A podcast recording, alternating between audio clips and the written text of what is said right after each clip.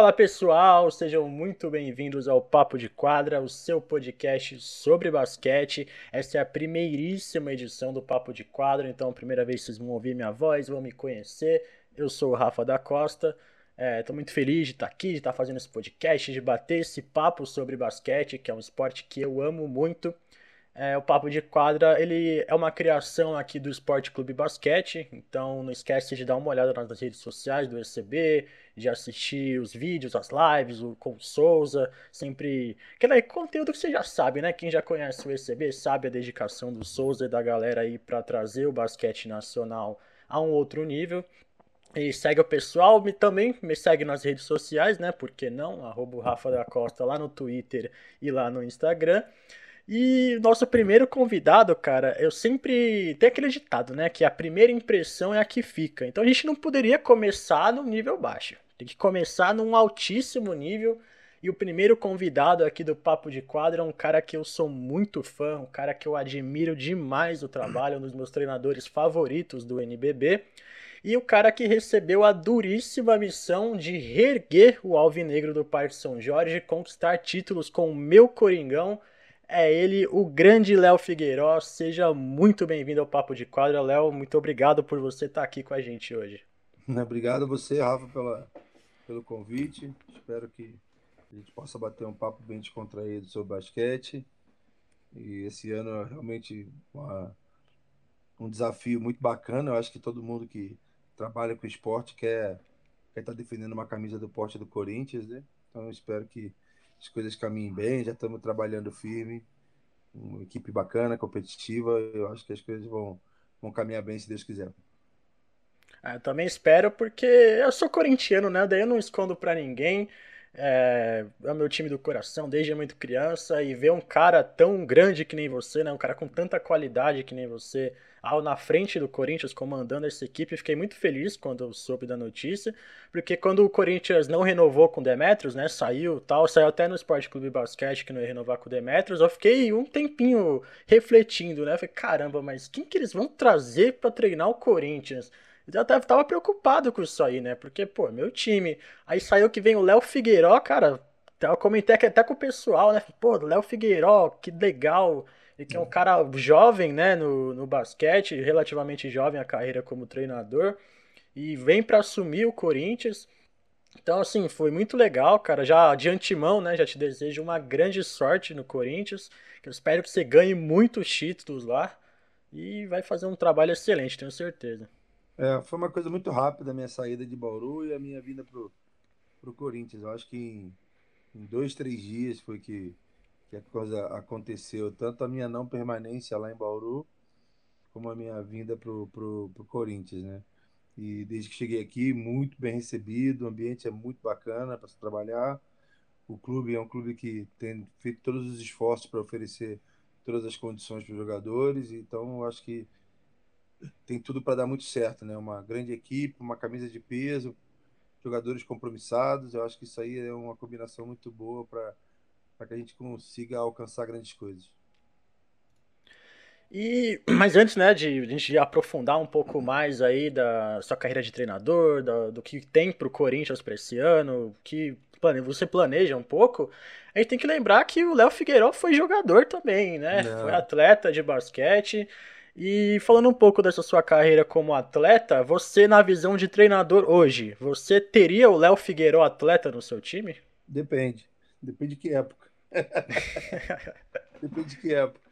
Eu acho que até uns 24, 25 anos eu teria. Depois acho que não. Depois não. Eu acho que seu último time foi o Palmeiras, não foi? Se eu não estiver errado. Não, não, não. Eu, eu, parei de jogar, eu tava em Rio Claro. Tava em Rio Claro? claro? É, é. Joguei ah. Palmeiras foi, foi um brasileiro em. Ah, vamos lá, acho que 97, 98, faz muito tempo. Joguei um brasileiro lá pela, pela equipe do, do Palmeiras lá. Né, bacana. E você lembra assim de algum jogo seu como jogador que você nunca vai esquecer? Que você fala, puta, pode ser por qualquer motivo, sei lá, foi o melhor jogo que você fez, ou foi o jogo que deu tudo errado, algum jogo assim que você não esquece teve, nunca. Teve um jogo importante assim na minha, minha carreira, um jogo que eu gosto de, de lembrar. Foi um jogo que a gente jogou a semifinal do Sul-Americano Eu jogava no Universo Ajax, em Goiânia. E a gente tinha ganho o primeiro jogo da semifinal aqui no Brasil. E foi para Venezuela jogar contra o Cocodrilos. Era teoricamente dois jogos lá. E a gente ganhou logo o primeiro jogo e classificamos para a final naquele ano. E foi uma vitória surpreendente, assim, ninguém imaginava que a gente ia ganhar. É, esse foi um jogo muito marcante. E um outro jogo muito marcante foi uma final de Carioca também, que eu jogava pelo Flamengo, a gente jogou contra o time era o time da Telemar na época, que era o atual campeão brasileiro. Aí jogamos também uma final desse Carioca, era uma melhor de três, aí perdemos o primeiro jogo de 25 pontos. Aí fomos pro segundo jogo já, né, com com o caixão já quase lacrado, aí ganhamos de dois pontos. E aí no terceiro jogo ganhamos de 20, de 12 pontos. E viramos aquilo e fomos campeões ali, ali. Aquele jogo também foi um jogo espetacular. Assim, tem vários, né? Tem vários. Pelo Botafogo em 91. O Botafogo estava 21 anos sem ganhar nada. E a gente ganhou do Flamengo essa final. Foi muito bacana. E como treinador, com certeza, a final do Sul-Americano ano passado, né? ano retrasado. Foi duro para você, corintiano, né? foi, com certeza. Mas, eu tava assistindo esse jogo, cara. Foi uma, mas foi uma virada, né? Foi um, foi um momento muito bacana, assim, do, do poder de reação daquela equipe ali diante de uma adversidade. Foi algo marcante também. E é até bacana, que a primeira coisa que o pessoal falou para mim quando eu entrei no Corinthians, desde segurança, é, o dono, o garçom do restaurante, todo mundo que cruza comigo no Corinthians fala assim: ah, tu vai ter que devolver aquele título pra gente. E a gente vai é jogar. No mínimo. e a gente vai jogar o Sul-Americano esse ano, né? Então acho que a pressão já tá lá, né? É, no mínimo tem que devolver. que você tirou da gente, tem que dar também, né? Engraçado, todo mundo que cruza fala assim: dá seu jeito, dá seu jeito que você vai ter que devolver esse título pra gente. Mas tem algum torcedor ou alguém assim do Corinthians que, não chateado, mas fica meio naquela de, pô, você ganhou esse título da gente, veio treinar a gente. É, é, não, tem, tem um grupo, sempre tem, né? Sempre tem uns que não vão. Unanimidade não, nem Jesus teve. É, é verdade. Então, tem uma galera que não, pô, como assim? Vai trazer o cara que ganhou da gente, essas coisas. Não, mas de maneira geral, não tem nada que reclamar. Pelo contrário, fui muito bem recebido sou muito bem tratado todo dia lá no Corinthians e estou muito contente. É, todo mundo sempre fala, o Corinthians é uma família, né, cara? Se você é. abraça esse bando de loucos, os bandos de louco não vai te deixar na mão. É, não, não. Então... Só, não tenho absolutamente nada para falar, a não ser que eu tenha sido muito bem tratado todo dia. Todo dia, muito bem tratado. Funcionário, torcedores, é, todo mundo sempre um tratamento muito bacana, muito amistoso, com muito cuidado, muito carinho. E pensando né, agora um pouco mais da sua carreira, por que virar técnico? Né? O Léo Figueiró, como jogador, se aposentou, e aí o que, que você pensou assim? Não, não quero largar o basquete, eu quero continuar nesse universo e ser técnico foi a melhor opção? É assim, é muito difícil você viver. Por exemplo, eu tive uma carreira de 27 anos como jogador, né? desde categoria de base, etc. 27, 26. E aí você parar de jogar e sair desse meio é muito dolorido. É muito dolorido, né? Eu acho que todo mundo quer continuar no meio de alguma forma. Então, o movimento que eu fiz no final da minha carreira já foi um movimento visando a eu me formar, né? Quando eu fui para Rio Claro, eu já tinha isso bem, bem na mente que eu só iria jogar ao final da minha carreira num lugar onde eu pudesse estudar e jogar. Isso aí já era uma coisa bem, bem, bem clara para mim. Né? Então eu já estava fazendo educação física, aí pintou essa chance de ir para Rio Claro, lá poderia me dar a bolsa, eu falei, pô, é lá, pronto. Vamos lá, e, e aí já estava na meta de, de, de, me formar. Aí me formei, aí nessa que eu me formei, eu fiz estágio no, no SESI, eu era estagiário do SESI em Rio Claro, e o SESI é muito bacana, porque o SESI oferece para o seu estagiário ele passar em todas as áreas da educação física, né? Você faz desde torneio de dama até aula de terceira idade, você faz tudo lá. Então você consegue realmente entrar no mundo da educação física e ver onde é que você se identifica, né? Então, assim, quando eu parei de jogar, eu trabalhei tudo que você pode imaginar ligado à educação física, corrida de rua, é, vamos lá, recreação, é, colônia de férias, é, campeonato de natação, tudo, tudo, tudo, tudo, tudo, tudo, eu passei por tudo. E nesse momento, eu, eu era jogador ainda em Rio Claro, E aí apareceu uma oportunidade de eu começar a dar uma escolinha num projeto social lá. Então eu dava uma aula de duas às três numa praça, solzão na cabeça e oito alunos. Oito alunos, não, seis alunos. Meus primeiros atletas ali, seis alunos. E foi, foi muito bacana, tinha um carinho muito especial por esses meninos. E aí depois as coisas foram naturalmente acontecendo. Aí eu me machuquei. Aí quando eu me machu machuquei meu joelho, foi até interessante isso, porque no final da carreira eu machuquei o joelho e parei. Só que quando eu torci o joelho, isso é uma história até um pouquinho mais longa, mas é uma coisa para você. Não, viver. pode falar. A gente é curioso para saber é, essas histórias. Eu, eu, eu, torci o joelho jogando pro Rio Claro. A gente jogou numa Copa Sudeste e tal. Aí fiz uma ressonância magnética, que é de praxe, né? Fazer uma ressonância magnética. E aí saiu lá, né? LCA cruzado pá, inteiro, total, operação de cruzado. Eu tinha 30 e poucos anos, 36, 7, eu acho.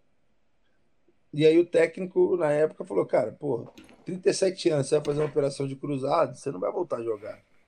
Então, eu não conto mais com você, tá? vamos cumprir seu contrato, mas não conto mais com você. E o meu médico, eu não esqueço o nome dele, é Dr. Macoto, lá de Rio Claro. Ele fazia o exame no meu no joelho e falou assim: Cara, você não tem clínica de cruzado. Sua clínica é de menisco. Aí eu falava, doutor, uma ressonância magnética falou que eu tô com cruzado. Você vai falar que eu não tô? Aí ele, cara, a frase tradicional do, da medicina, né? A clínica é soberana.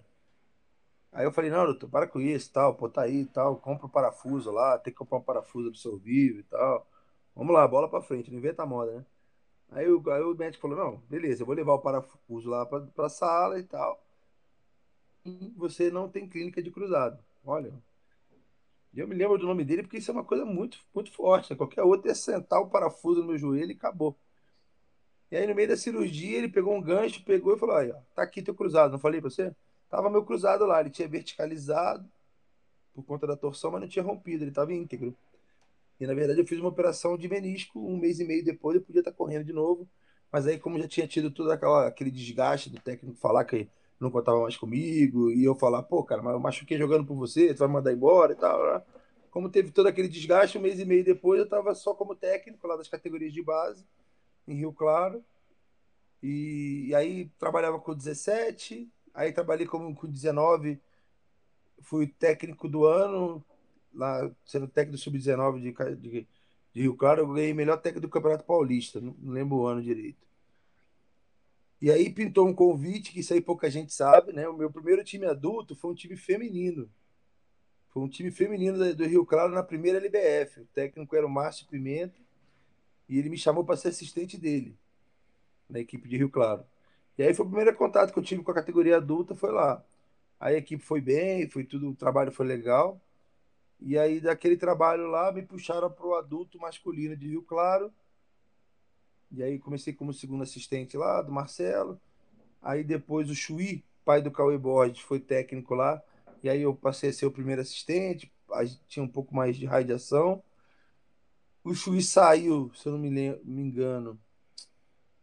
Acho que foi o Dedé, aí que foi o Dedé para lá, se eu não me engano. O Marcelo. Foi o Dedé Barbosa.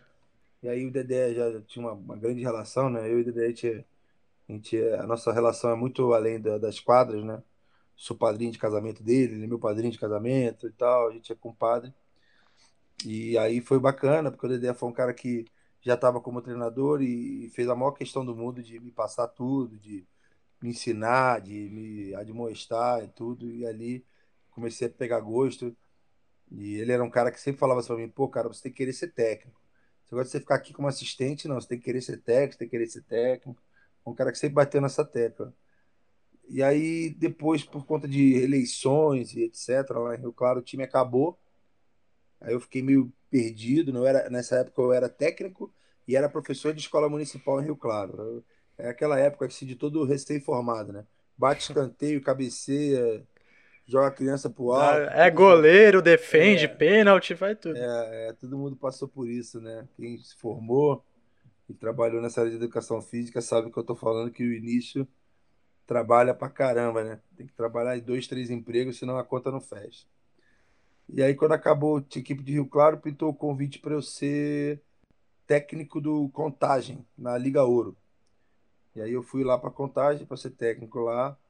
Pô, foi bacana, no início foi bacana, mas aí depois problemas financeiros, foi a coisa foi degringolando de um jeito é, complicadíssimo, porque eu fui lá para ganhar seis meses, voltei de lá, tinha recebido dois.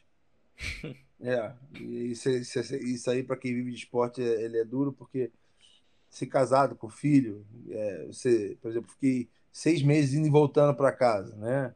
Teoricamente deixei minha família em Rio Claro e tal. E aí quando você volta, volta de bolso vazio, isso aí dá uma briga no casamento, dá um desgaste, você não tem ideia. Mas enfim. E aí quando acabou isso aí, é, eu tive o convite de Caxias do Sul, do Rodrigo, que é um cara muito amigo meu também. Já joguei em Caxias como jogador, eu tive duas passagens para Caxias do Sul. E aí o Rodrigo me chamou para ser assistente dele lá e ajudar ele na gestão do projeto, etc. E foi bacana, porque o Rodrigo é um cara, pô, nota mil, né? Me deu liberdade para trabalhar, deixava eu, eu né, é, opinar e, e, isso foi bacana e eu pude me desenvolver bastante lá em vários aspectos. É, foi, acho que a primeira vez que eu pude estar tá de perto vendo a gestão de um projeto, de uma equipe e toda, toda a logística, tudo que envolve isso, né? Eu nunca tinha tido esse contato tão de perto, então lá eu aprendi muita coisa em relação a isso também.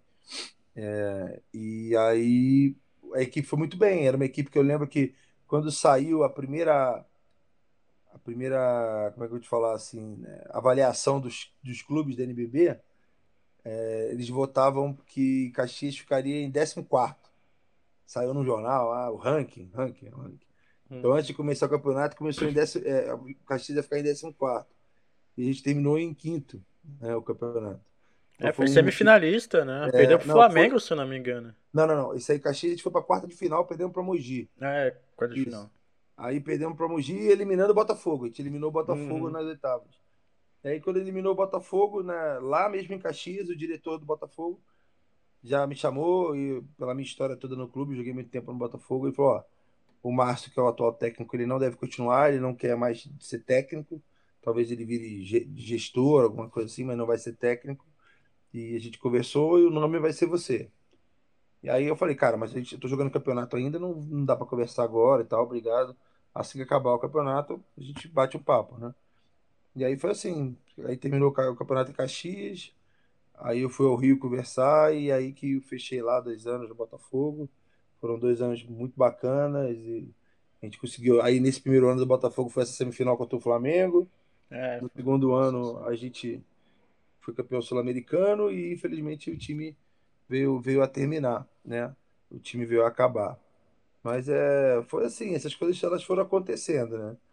Eu acho que assim, eu sempre me mantive em movimento, sempre estudando e aproveitando as oportunidades e tal, e as coisas foram acontecendo, foram acontecendo.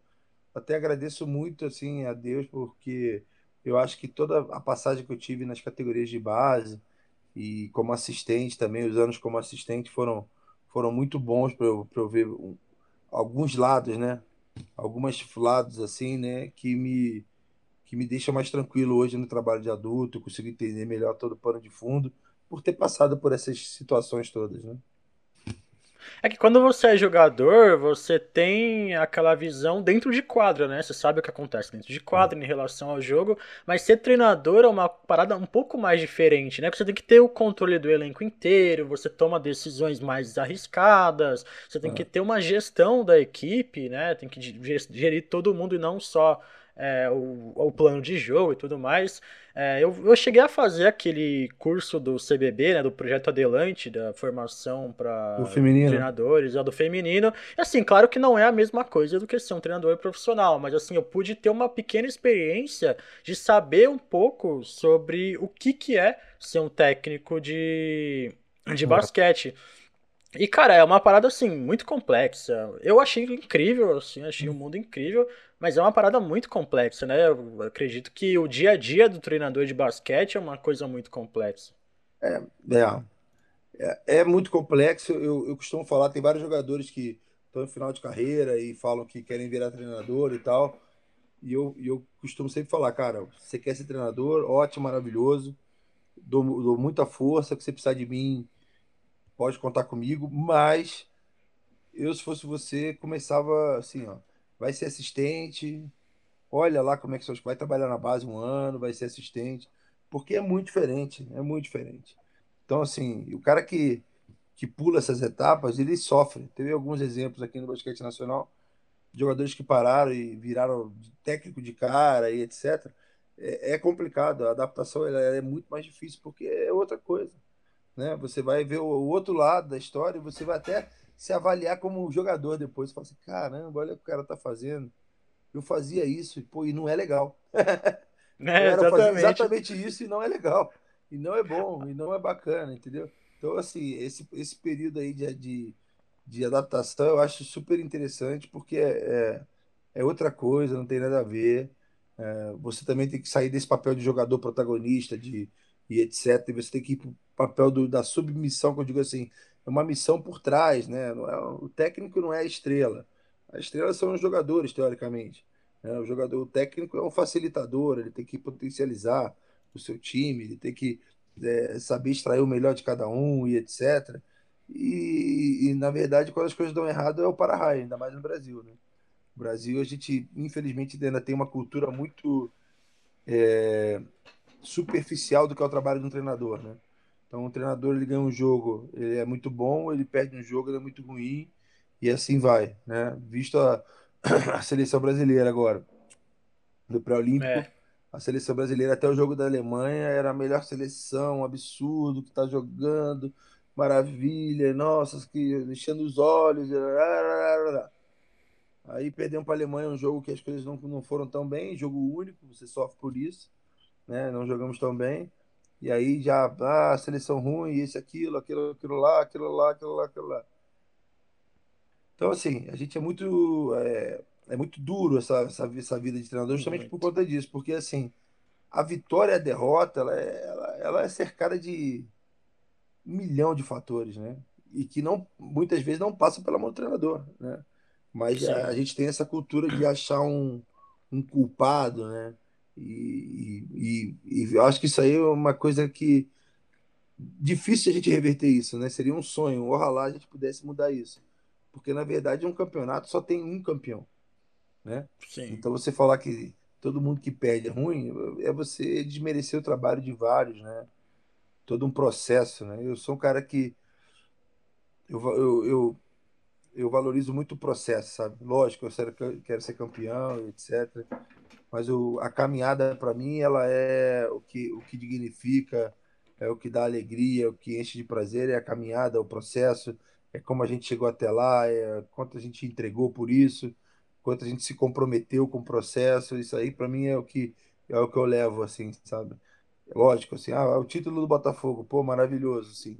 Mas quando eu paro para lembrar eu lembro muito mais do processo em si do que do último jogo do que a, eu lembro muito mais do processo que a gente fez para chegar lá do que um, uma medalha, né? Não desmerecendo, mas assim, eu penso dessa maneira. É, o Brasil tem muito isso, né? Que, sei lá, o time jogou bem, fez uma grande campanha, e aí sempre vão colocar o crédito no jogador, porque o jogador estava em quadra, o jogador fez a cesta, fez a cesta no último segundo, etc. Mas é sempre a derrota não vai cair tanto assim pro jogador. Porque ele pode ter feito uma partida um pouco abaixo, normal, acontece. Se acordar num dia ruim, é super normal. Mas o que eu sempre vejo, os caras falando, pô, mas o técnico poderia ter feito isso, mas o técnico fez aquilo, e aí o time perdeu porque o cara mudou mal, ele, sabe? É. Como se o trabalho inteiro da temporada não tivesse valido de nada, é. como se o técnico não soubesse nada sobre basquete. Não só sobre basquete, né? Mas de todos os esportes do Brasil em geral. É. E acho é, é, muito injusto, né? Essa vida de treinador, é muito injusta. É, mas é assim, é, é cultural, né? Eu, por, por, exemplo, se você vê a última final da NCAA do basquetebol universitário, um técnico está 22 anos no cargo, o outro estava 18 anos no cargo. Um estava 22 anos, o outro estava 18 anos no cargo. Um dos maiores técnicos da NBA é o Greg Popovich, que está não sei quantos anos na NBA, no, no San Antonio Spurs, né? Então, assim, é, só não enxerga quem não quer a, importância de uma continuidade no trabalho, a importância de, de você validar o processo. Como eu falo, validar o processo. Eu costumo falar assim, uma equipe, ela vai extrair o melhor dela, a não ser que ela tenha um mega investimento que possa né, realmente passar por cima de todo mundo através disso, você vai ver com dois, três anos, pelo menos, né? Que você vai ver o melhor basquete, o melhor entrosamento, as melhores combinações, etc. Eu penso assim, mas é, é, infelizmente a gente ainda a gente ainda tem essa visão, assim, você vê. Hoje é, é muito difícil aqui no Brasil você fazer contrato longo, dois, três anos, uma coisa que na Europa não é, nos Estados Unidos também não é. Pelo contrário, você vê lá o cara fechou na NBA jogador, sete anos de contrato, seis anos de contrato, cinco anos de contrato. Aqui a gente vive a um ano de contrato, é até desumano, né? Porque às vezes você chega um ano, não dá tempo de você fazer nada. Né? Às vezes você chega um ano com uma situação ainda que deram na sua mão, você se vira nos 30 e aí você é julgado por isso da mesma forma. As pessoas, elas não não tem, né? Não tem muito esse filtro, mas é eu não, eu não fico lamentando, não é que eu fique lamentando assim, sabe? Hum. Eu, eu fico, eu acho isso uma coisa que atrapalha. Atrapalha o desenvolvimento do nosso basquete. Para mim atrapalha muito o desenvolvimento do nosso basquete. Se a gente tivesse uma visão mais a, a médio e longo prazo, né? Chega a ser até piada quando a gente começa em médio e longo prazo, a gente dá até risada. é, porque a gente sabe, ah, perdeu, tá uma porcaria, vão trocar. Ganhou, é o melhor do mundo. E as coisas não, não são assim no esporte de alto rendimento, né? Não são assim. Você vê, é, os exemplos estão aí. Se eu não me engano, o Bernardinho no vôlei ganhou tudo, mas quanto tempo ele ficou lá? Né? Vários anos. Você tem exemplos e exemplos e exemplos de técnicos aí que ficaram. Pablo Lasso no Real Madrid, no basquete do Real Madrid. Quanto tempo tá o Pablo Lasso lá? É, ganhou, perdeu, perdeu, crise para cá, crise para lá, mas tá lá o trabalho do cara, multicampeão, né? Lógico, com investimento, com tudo. Então, isso são coisas que a gente tem que caminhar e até falar sobre isso, porque eu acho que às vezes a, a coisa é desse jeito por muita ignorância do que, que é o processo.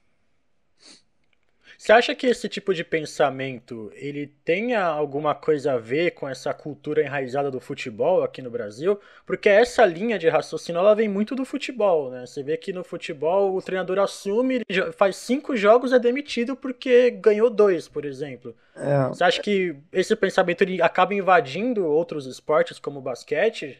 Ou não tem nada a ver, é uma coisa ah, cultural é, do Brasil? Eu acho, eu acho que um pouco, né? À medida que você também é, coloca times de futebol no basquete, que é uma coisa muito boa, né? Você tem Corinthians, Flamengo, São Paulo, é, já, teve, já tivemos o Vitória, agora tem uma equipe do Cruzeiro sendo montada, começando um projeto e tal. Etc. O Vasco também, o Vasco do jogou, Vasco. O Fluminense jogou, Botafogo jogou. Então acaba que você traz o torcedor do futebol junto. E o torcedor do futebol ele quer duas coisas, o ídolo e o culpado. Né? É, sempre. Ele quer o ídolo e quer o culpado. Quando ganha, ele quer saber quem é o responsável para levantar. E quando perde, ele quer saber quem é o responsável para botar em cima do, do pau de arara lá para arrebentar. Então, é, é, por aí. Mas eu acho que, assim, eu, eu, eu tenho essa, essa convicção na minha cabeça. Assim, para todos os problemas da nossa sociedade, a educação ela é, é o que vai resolver. E quando a gente fala de educação, é sempre processo de médio e longo prazo, né?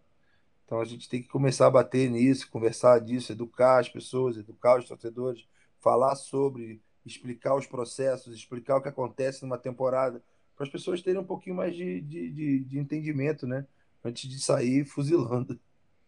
Ah, certamente. Tem que conversar, tem que falar sobre o que, que é o esporte é. também, né? Que muita gente tem sempre uma visão superficial, principalmente do basquete brasileiro, que acha que o NBB vai ser a mesma coisa do NBA, que tem que ter o mesmo nível, que tem que ter é, tudo igual, mas a gente sabe que o nível é totalmente diferente em todos os aspectos, tanto de investimento, de tudo, né? Não tem como cobrar uma igualdade. Eu acho totalmente injusto quem fala que ah, o NBB não é legal porque não é igual à NBA. É, Pô, né? a gente joga as regras do basquete FIBA, né? É quatro tempos de 10 minutos, não tem nem como ser igual, já é, começa aí, né? A grande diferença. É, não, isso aí, assim, é, em 2016, eu fui para o San Antonio Spurs fazer um curso lá com, com o Greg Popovich, lá no San Antonio, eu e o Dedé Barbosa.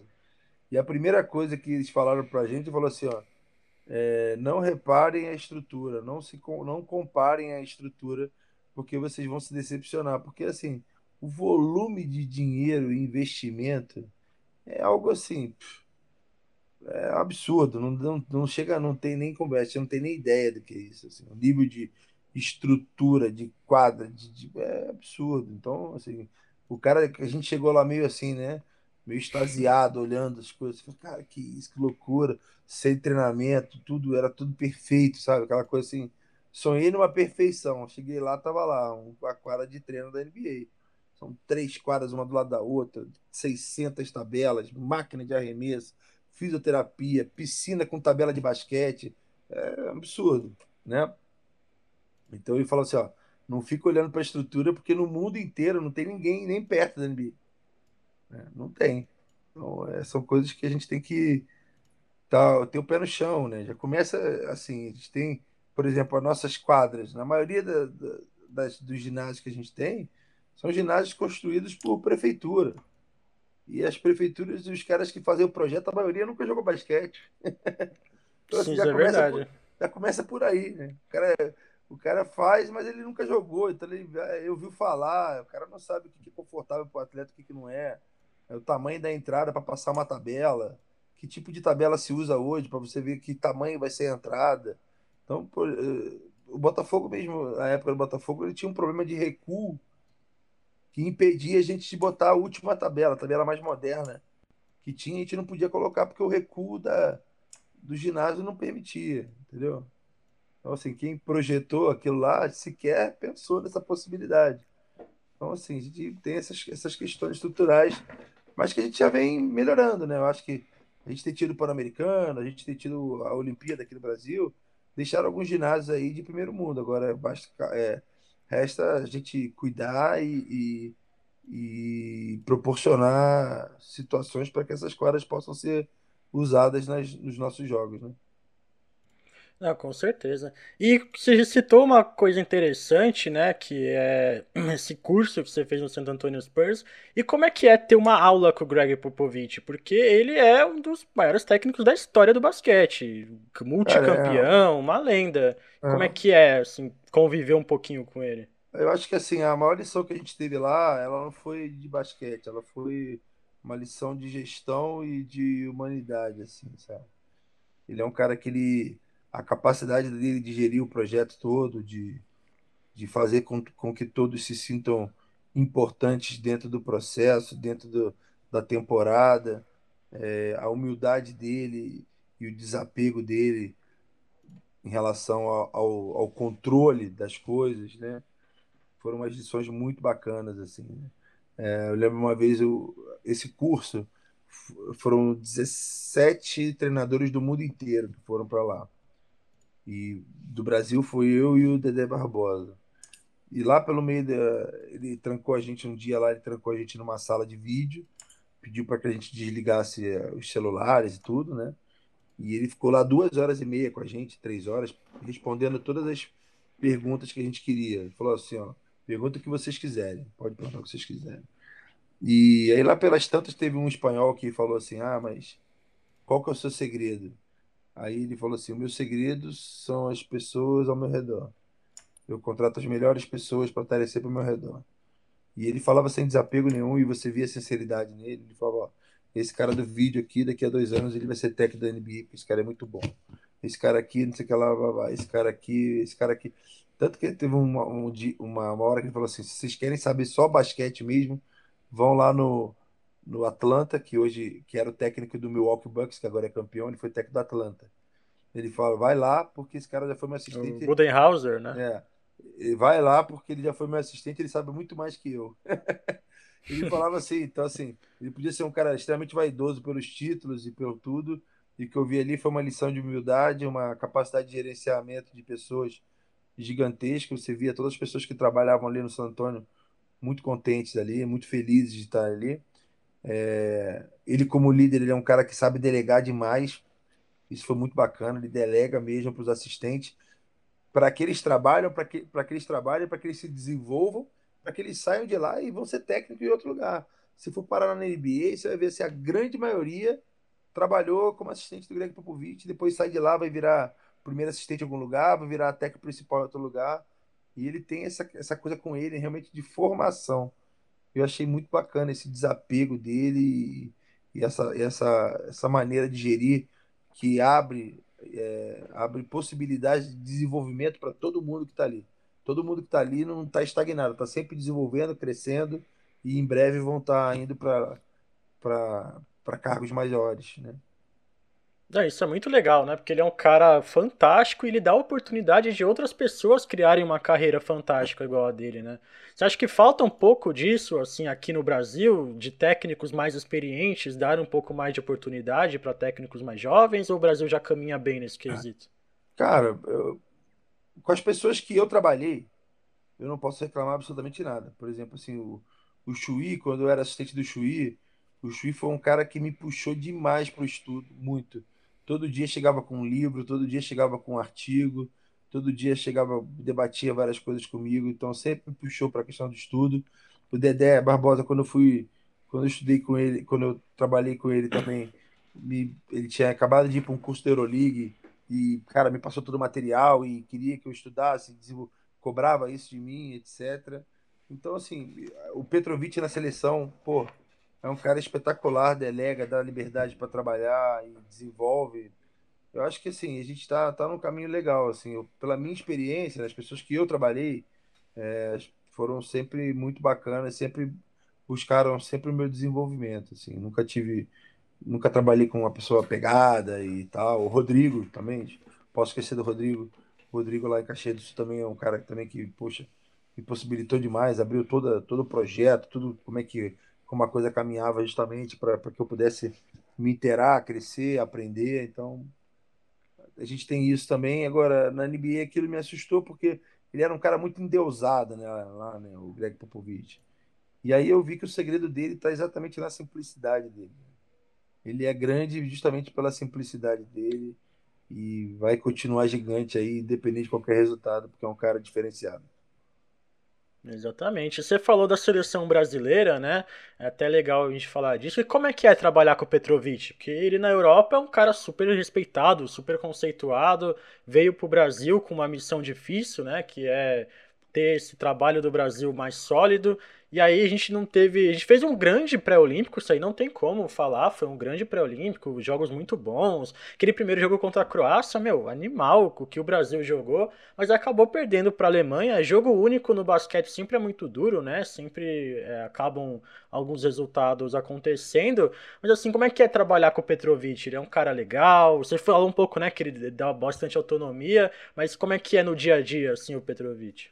Fantástico, uma pessoa fantástica pessoa fantástica, dá total liberdade, é, confiança para os assistentes dele, delega a função, é, toma todas as decisões junto com a gente. Um cara que vive muito intensamente o basquete, assim, ama muito o basquete. É, o dia a dia com ele, assim, a, a resenha, né? Que a gente gosta de falar, é, é fantástica também, porque é um cara que tem histórias e histórias por conta do irmão e por conta dele também, né? Pouca gente fala, mas ele foi um grande jogador também né? Então, um chutador nato, né? Então, é, foi muito tranquilo. Desde que eu fui para a seleção e eu comecei na seleção de base e depois me chamaram para ser assistente lá. Sempre foi um cara muito bacana, muito honesto e foi muito foi um, sempre muito bacana estar tá trabalhando junto com ele. E como surgiu esse convite para ser assistente técnico dele? Você estava já né, na seleção de base, mas é, foi ele que te fez o convite? Veio da CBB? Como é que foi? Cara, assim, as coisas vão acontecendo, na verdade, né? A seleção sub-21 ia para um sul-americano. E o treinador seria o Bruno Saviani. Só que o Bruno Saviani já tinha ficado muito tempo fora do Corinthians. Aqui ele era técnico do Corinthians e tinha ficado muito tempo fora aqui, e tinha ido para uma seleção sub-16 numa Copa América que foi no Brasil, e ele trabalhou junto com aquela comissão técnica, e ele precisava voltar para o Corinthians, né? O Corinthians precisava voltar. E aí o Diego Gelilati, que é, o, que é agora o, o gerente de seleções, já estava numa. já tinha uma proximidade com a CBB e tal. E tinham sugerido um outro nome para ser o técnico da seleção sub-21. E o Diego falou, pô, cara, por que você não coloca o Léo? Aí os caras, ah, mas você acha que o Léo vai estar tá pronto para ir? Não, eu acho que tá. Técnico novo, apareceu bem e tal, papapá, coloca o Léo. E aí a CBB é, topou, né? Fez o convite para mim, para eu ir. E aí eu fui para essa, essa missão lá da, do Sub-21. E foi bacana, a gente foi campeão sul-americano, foi, foi muito legal. E aí quando voltamos de lá, eu não sei se foi antes da 17 ou depois, agora me falha a memória E depois teve uma 17 também que eu fui convocado. Aí teve a seleção do 17 que eu ia, e aí acabou quando a gente ia viajar para sub-17, teve um problema lá no Chile. Teve uma revolta lá no Chile e tal, e adiaram o Sul-Americano. Aí eu não pude ir, foi o meu assistente na época, que era o, o Fernandinho, assistente do Gustavo de Conte no Flamengo. Aí eu não sei se foi antes desse Sul-Americano 17 ou depois, veio essa, essa proposta. Falou assim, ó, cara, você trabalha com jovens, com a próxima geração aí, é uma geração que ela tá na sua mão, você tá perto deles, então é importante até para você ajudar nesse processo de puxar os jogadores de baixo para cima e tal. Você vai, vai trabalhar com o Petrovic, e o Petrovic está na Croácia, ele vai vir para o Brasil, tal, tal, tal, quer, vir, quer ir jantar com você. Aí a gente foi jantar, um jogo aqui no Rio, aí ele fez o convite e tal, e até foi engraçado que ele falou assim, mas é, quem que você acha que dos jovens pode ir para a seleção brasileira adulta na Copa América? Porque a Copa América a gente estava com essa ideia justamente de proporcionar espaço para os mais jovens, para que eles pudessem ir tendo uma, uma experiência internacional e tal. Aí eu até falei assim, não, acho que o Gui Santos, o Dikembe e o Márcio, que é do Franca. Falei, ó, esses três aí eu acho que são jogadores que eu acho que aguentam estar na seleção e vai ser bom para eles. Aí ele falou, ah, também pensei nesse nome, vamos chamar eles. Ele falou assim. e aí levou, levou, foi a primeira Copa América foi São José dos Pinhais no Uruguai. Foi bacana que aí eu lembro que ele botou o Gui para jogar, e aí o Gui jogou bem, o Gui Santos jogou bem. Aí no segundo jogo ele falou assim: Cara, vou botar o Gui para sair jogando. E eu, não, bota não, deixa o Gui, vai com calma com ele, deixa o Gui, o Gui tá bem. Aí ele falou assim: Cara, deixa ele sair jogando, porque se ele for mal a gente tira, mas se ele for bem a gente já. A gente já, já, já, já emplacamos mais um garoto e tal. Papá, o garoto vai, ganhar confiança, vai se personalizar. Foi até uma visão diferente, né? Que eu não tinha pensado nessa maneira que ele falou, né? Tava com medo do Gui, sabe? Queimar etapa com o Gui, deixa o Gui aos poucos e tal. E acabou que o Gui saiu jogando e jogou muito bem, muito bem. Naquela época lá, ele estava até jogando pouco no Minas, e quando voltou, já voltou mais, mais personalizado, né? E aí é esse menino aí que agora eu tenho certeza que mais um, dois anos vai estar tá aí figurando na NBA, né? Ele que ia participar do draft nessa temporada, né? Mas ele optou por não, ele quer treinar um pouco mais, quer se desenvolver um pouco mais, mas ele vai poder participar no ano que vem. Ele já é um candidato para o ano que vem. A gente tem que torcer muito, né? Eu torço muito pelo Gui Santos, ele é um atleta, eu acho ele muito diferenciado, né? Ele tem uma não. envergadura muito boa, uma altura muito boa. E certamente ele pode fazer frente, sim, ser draftado, jogar na NBA, que tem muito talento, né? A gente tem que torcer sempre para os nossos jogadores irem o mais longe possível, né? Torço muito para o Gui, torço muito para o Didi também encontrar o espaço dele, muito para o Felício também encontrar uma equipe lá na NBA ou na Europa que, que ele possa estar tá jogando, né? Jogou pouco esses últimos anos. O Bruno Caboclo também, torço para que ele possa estar tá encontrando um time que ele possa ter volume de quadra e tal, porque são talentos realmente, né? Talentos que vão ter aí mais seus 10 anos de, de de seleção brasileira, né? Podendo estar tá servindo a gente. Tem esses embrólios aí de NBA, de o cara não poder viajar, não poder se apresentar. Mas eu acho que isso é, faz parte. Né? Eu acho que o jogador, não tem nenhum jogador que não queira estar na seleção brasileira. A seleção brasileira está sempre contando com os melhores. Então, quando não dá, não dá mesmo. Né? Isso é até uma coisa que eu acho que a gente tem que mudar. Né? Ah, o cara não vai, o cara é um filho da mãe, o cara não gosta da seleção não, é outra coisa que falta um pouco de cultura sobre isso.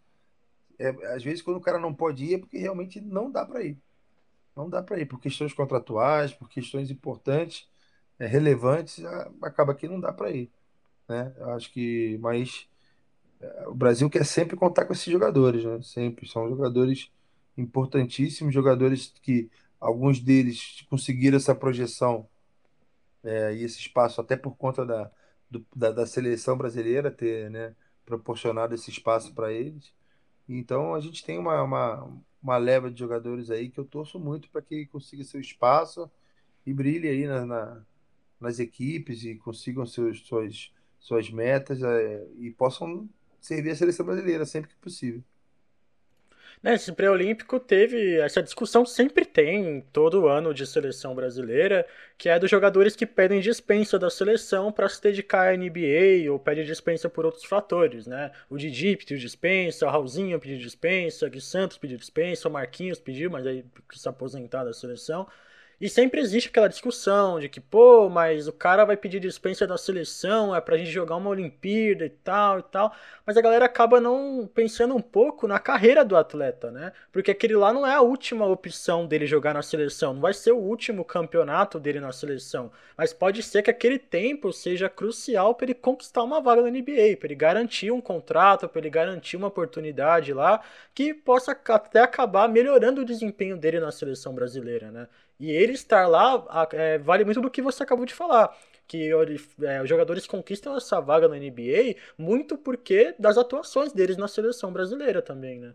É, é, é eu, eu não fico levantando bandeira nenhuma, assim, né? O que eu falo é que, assim, existem às vezes complicadores que fogem do entendimento da maioria das pessoas que realmente são difíceis. Um exemplo, às vezes o jogador tem um time option, né? Time option lá de 2 milhões de dólares, vamos lá. E aí o cara vai para a seleção ou vai ficar treinando no clube? Se o time pode ter a opção de falar para ele não ou sim. Então ele corre riscos, né? Então são decisões que tem que tomar e aí cada um sabe onde o, o, o, o calo aperta, né? Sabe onde é que, que, que sou eu para julgar, né? Eu, o que eu acredito realmente é que é, essa, essa geração é uma geração que gosta da seleção brasileira. A seleção brasileira precisa deles, né? Então eu acho que é questão de costurar e não criar um, um abismo entre a seleção e esses jogadores. Eu acho que tem que ser pelo contrário, a gente tem que estar sempre bem próximo, né? Porque eu acho que no, no, o barco é o mesmo. São brasileiros, jogadores de basquete que amam a camisa da seleção. A seleção brasileira foi um lugar onde eles foram também gerados e gosta deles e quer que eles sirvam a seleção. Então, assim, às vezes, eu, quando começa muito essa conversa, ah, o cara é isso, cara é aquilo, é uma conversa que eu realmente eu, eu repudio, porque é, esse gap que querem criar, ou às vezes é, sugerem, é um, é um gap ruim para o basquete, de maneira geral. Ah, sempre é, sempre é muito ruim pro basquete. E ainda mantendo em seleção brasileira, né, mas um pouco diferente do feminino, que a sua filha foi convocada para a é. seleção sub-16, né? A Manu vai representar o Brasil. Deve ser um orgulho gigantesco pro paizão, né? Ver a filha jogando é, pela seleção. Não, a Manu ela tá trilhando o caminhozinho dela, bacana. É legal ver esse processo porque a Manu ela foi criada dentro da quadra, né? Ela e o João Gabriel, por conta da minha, da minha vida, né? Sempre tiveram dentro de quadra e e ela foi pequenininha. Eu lembro que a gente morava em Rio Claro e ela ia, ela treinava na escolinha do, do, do Álvaro Pacheco, pai do, do Caio Pacheco. A Manu começou na escolinha do Álvaro, lá em Rio Claro. Manu e João. E depois a primeira equipe dela foi em Americana com a Adrianinha Santos. Eu saía de Rio Claro para levar a Manu lá. A mãe da, da Manuela levava ela de carro a maioria das vezes para treinar em Americana, então ela foi pegando gosto, aí foi para Mangueira, e agora ela está no, no Bradesco Osasco e, e vê essa mudança, né? Antigamente ela era mais é, assim, e agora ela já tá pegando, ela pega mais compromisso, então ela já tá pilhadona para ir para a seleção, já pergunta, às vezes eu vou pro Corinthians, ela fica, pai, tu vai ficar no Corinthians até que hora? Eu falei, ah, vou ficar até eu vou descer lá pra gente treinar, tá bom? Vou levar a bola e pra gente treinar. Então, assim, é legal ver esse processo aí, né, de comprometimento, de amadurecimento. E é uma geração dela, cara, uma geração, assim, absurda, de alta. Uma geração altíssima, essa geração dela, Manuela, da seleção. Elas foram campeãs sul-americanas, né? Tem uma menina de 2 metros, tem a Manu de 1,88, tem a outra lá de 1,90. É grande, mas grande, grande mesmo, né? Então, bacana que elas consigam a vaga para o Mundial, vai ser muito bacana. A comissão técnica muito capaz e tá nesse processo aí. Agora, feliz, eu fico feliz e crítico também, não? Eu fico nervoso, cara. Eu ficar vendo o jogo da Manuela, pra mim, rapaz do céu, eu fico nervoso pra caramba. O pessoal fala, ah, você fica de boa. Eu, falei, eu nunca fico de boa. Nunca. Eu, eu, nunca fico de boa, não, não tem jeito. Mas enfim. Ah, porque é o paizão é treinador, né? Então, é. ah, mas você, nas conversas de casa, num jantar, no almoço, rola tipo, ah, mas você errou tal bola, você tinha que ter feito isso, que não Cara, sei o que, rola esse tipo de coisa? Rola uma pancadaria, pior do que você imagina. tem que marcar, não sei o quê, lá, tem que treinar. Eu sou chato, viu? Coitado da minha filha e do meu filho. Tem o João também. O João também joga basquete, tá jogando agora no Corinthians lá. Então, assim, a gente bate muita bola junto, a gente brinca muito de basquete, uhum. assim. Final de semana a gente desce, vai pra quadra, vai brincar, a gente gosta de estar. Tá... É um, a quadra é um ambiente familiar pra gente, assim. A gente brinca bastante, mas quando a conversa é séria, é séria. É, quando a conversa é séria, é séria. Teve uma vez que a, que a Manu, ela tava indo pra seleção sul-americana, ela perdeu o voo, cara. Dentro da sala de embarque, ela perdeu o voo. Cara, eu virei o demônio. Ela, e ela, você acha que eu vou ser cortada? Eu falei, tomara que você seja cortada. tomara que te corte. Aí acabou que nada, né? Acabou o Betão lá, o Beto era o gerente da seleção lá, gente boa. O Beto, não, Léo, cara, vou pegar ela, fica tranquilo. Eu falei, ah. Eu doido pra ele dar uma bronca nela, ele não deu. Era pegar pesado pra ela entender, né? Tá, Aí pegou leve. O pai é o carrasco. tá certo. E, Léo, é, na seleção brasileira você lidou com diversos jogadores, né? Ajudou o Petrovic nesse quesito. E eu queria falar de um jogador especial, que é o Lucas Mariano. Você treinou ele no Botafogo. E naquela época de Botafogo, né? Você trouxe ele pro Botafogo. Ele já era um jogador, assim, diferenciado. Naquela época ele já era, já mostrava ser um jogador excepcional que ele é hoje em dia. Ou você viu ali um diamante bruto que precisava ser lapidado, mas que tinha muito potencial? Cara, o, o Lucão já é um, já é um, já é um potencial lá, lá atrás, né? Sempre foi, né? Sempre foi um jogador de muito potencial. É, eu acho que no Botafogo ele foi bem, foi bem, né? Foi muito bem. A gente ajudou a gente mais, subiu nossa equipe de nível. Mas eu acho que no São Paulo, e eu acho que principalmente na pandemia, ele foi, ele foi um dos jogadores que tirou o maior proveito da pandemia, assim, no meu modo de ver. Porque ele, ele fez uma coisa que eu acho que faltava para ele, que era investir fisicamente. Então ele melhorou muito fisicamente na, na pandemia. E, e aí eu acho que isso aí foi uma coisa que refletiu diretamente na, na brilhante temporada que ele teve. Né? Ele é um potencial, o cara que chuta, do jogo de costas, é um ele é premiado, é um cara premiado. Ele é completo, tem tudo, né? É, ele é premiado. É difícil eu, você ver o pivô. eu pego no pé tudo. dele e ele tem e ele tem se comprometido com isso, assim, né? até brinco com ele, mas assim, é a questão física. E eu acho que ele ele virou a chavinha, ele, ele mais forte, se repara ele se cuidando mais, se alimentando melhor. Então isso aí vai, com certeza, essa pegada dele aí, se for mantida, ele vai ser um jogador com uma uma predominância aqui no Brasil e, e, em breve tem que sair do Brasil, tem que ir embora. Vai para a Europa. Vai... É, eu torço para que vá. Vai ser uma experiência boa para ele e vai ser muito lucrativo, né? vamos usar essa palavra assim, para o basquete nacional e para a seleção brasileira ter ele lá jogando e se desenvolvendo numa Euroleague, numa NBA, quem sabe. É, quanto mais jogadores brasileiros no alto nível do basquete mundial, melhor, né? Ele ajuda muito a gente. A gente tem um exemplo assim é, assustador, que eu digo assim, da maneira positiva, é o Léo Mendel. Léo Mendel com uma temporada lá fora, assim, que a gente viu na seleção de mudança, de atitude, de defesa, desenvolvimento do jogo dele, foi muito grande, muito grande. Foi uma coisa assim muito bacana de ver assim o quanto que ele evoluiu nessa, nessa temporada dele na Europa lá. Então aí você tem o Benite que, pô, tá jogando o fino do fino do basquetebol, né? Benítez tá impressionante ver ele jogando, assim, é um jogador clássico, é bonito de ver ele jogar, né? Bonito de ver bonito jogar. É, o Marcelinho Huerta já está lá há 500 anos, já conseguiu bater todos os recordes de todas as coisas possíveis, né? Então são jogadores que a gente pô, torce para que continuem brilhando e fiquem por lá. Agora o Caio e o Léo Demetrius agora estão lá no time do, do Petrovic na Itália também. Uhum.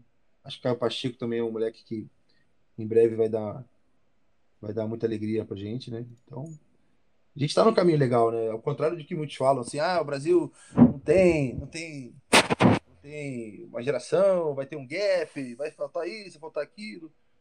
Eu, eu vejo de outra maneira. A gente tem um, tem um material bacana, a questão é trabalhar mesmo, né? E dar experiência internacional para eles, seja jogando fora, seja em torneios, etc. Eu acho que a gente vai ter uma equipe muito bacana. É, você falou perfeito, assim, o Brasil tem muitos talentos, tem muito material, e um material também que eu queria chamar a atenção, né, um jogador, que é como é conviver com o Alex Garcia, porque, assim, ele é um dos maiores ídolos do, do basquete nacional, ele é um cara muito raçudo, muito dedicado na defesa, né, um dos grandes defensores que a gente tem na história. No pré-olímpico, ele fez um grande pré-olímpico também, o último dele, né, que ele se aposentou da seleção. Inclusive, fiquei muito triste, mas já esperava, né, por conta é. da idade e tudo mais. Mas, uhum. assim, como é que é o, o Brabo no dia a dia? Você treinou ele no Bauru, né? Cara, ele é um cara extremamente compromissado, né? É um monstro fisicamente. É, é, um, é um cara que chegou onde chegou por tudo que, que ele plantou e, e mereceu cada, cada vitória, cada conquista, cada, cada é, elogio. É um elogio que merecido, né? Por toda a história dele.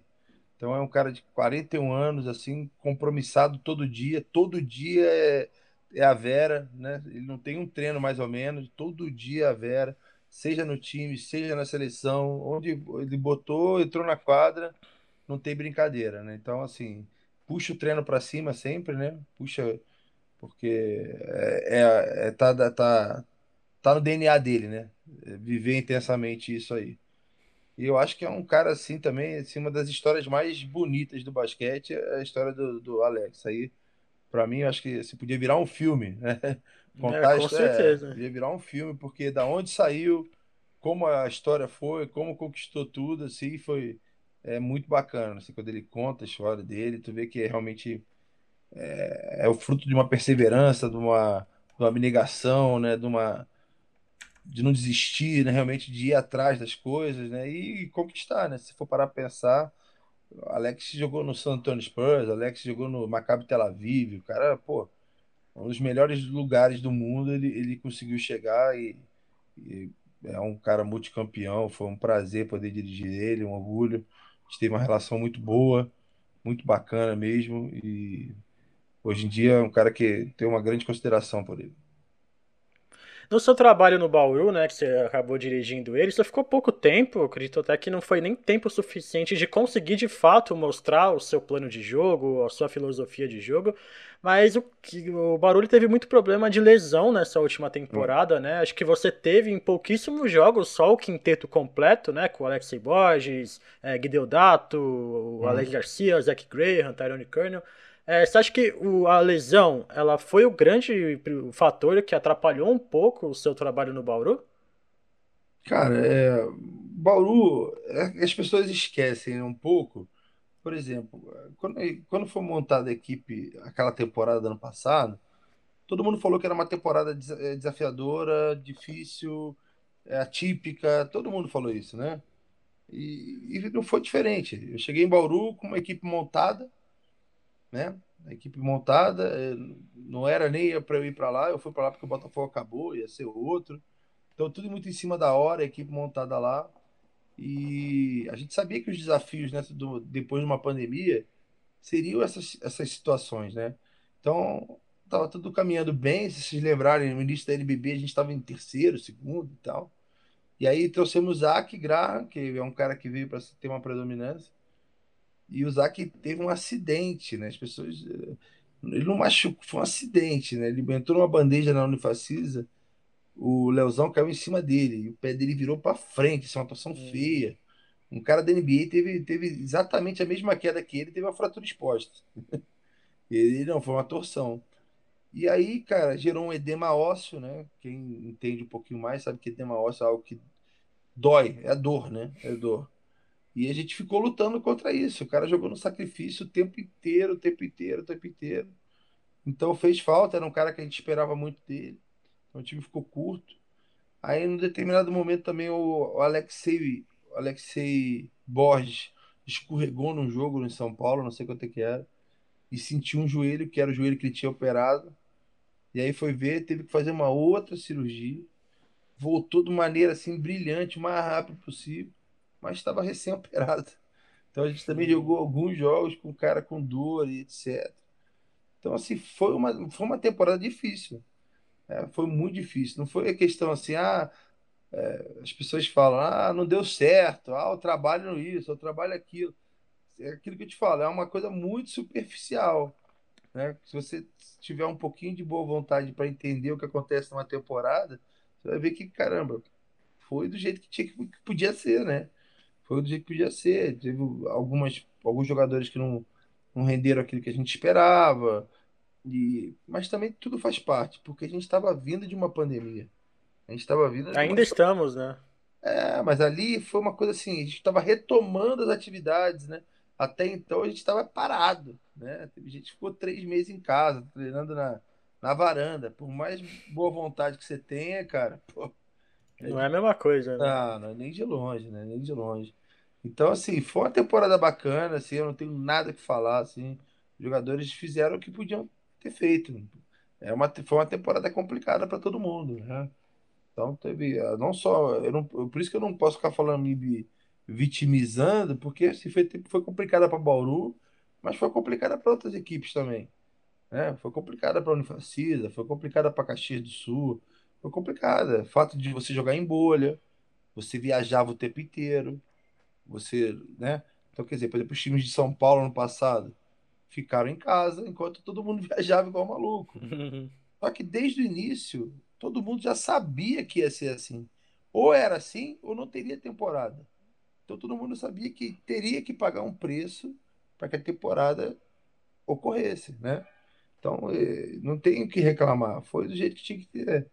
E aí acabou que eu não, não fiquei lá, mas assim, existia uma conversa para ficar lá em Bauru e estava tudo bem encaminhado. Aí algumas coisas ocorreram, junto com as coisas que ocorreram, apareceu também a, essa proposta do Corinthians que acabou que acabou resultando na minha saída. Mas assim, cara, eu sou muito agradecido à equipe de Bauru, assim, as pessoas que eu conheci lá, o presidente Plínio, o Vanderlei, cara, são pessoas que foram muito bacanas, muito fiéis, e a gente fez o que dava para ter feito, assim, não tem não tem esse negócio de ah, saiu, não deu para cara, deu foi o que tinha que dava, foi o que dava para ser feito e todos se entregaram ao máximo. Eu não posso falar nenhum jogador, ah, esse aqui cagou e andou, não. Pelo contrário, todos tentaram de todas as formas até o último suspiro.